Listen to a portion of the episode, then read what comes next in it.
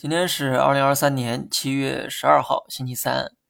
AI 题材的大牛浪潮信息今天吃了一个跌停，大跌的理由呢也很简单，因为二季报业绩太差，市场用脚给他投了差评。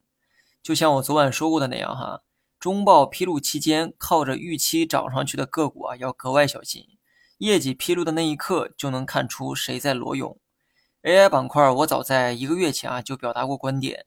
当时的观点是，短期看涨，中期看调整，长期也看涨。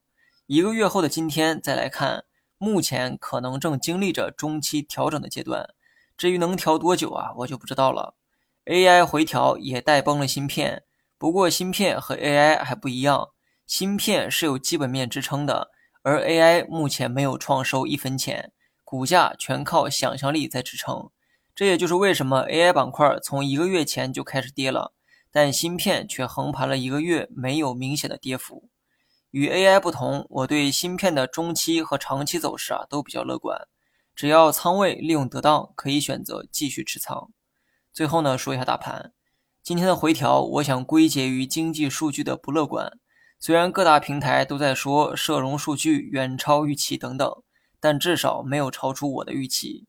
我在中午的文章说得很清楚，先降低预期目标，然后让数据超出预期的行为是掩耳盗铃。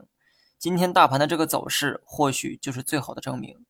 昨天上涨，今天下跌，高度差不多，但今天是放量，放量下跌不是什么好现象哈。所以短期至少要做好盘中继续下探的准备。股市的短期波动就是这么变幻莫测，这个时候建议大家多做长期判断。这都是过来人用血泪积累的经验，不是空口白话。好了，以上全部内容，下期同一时间再见。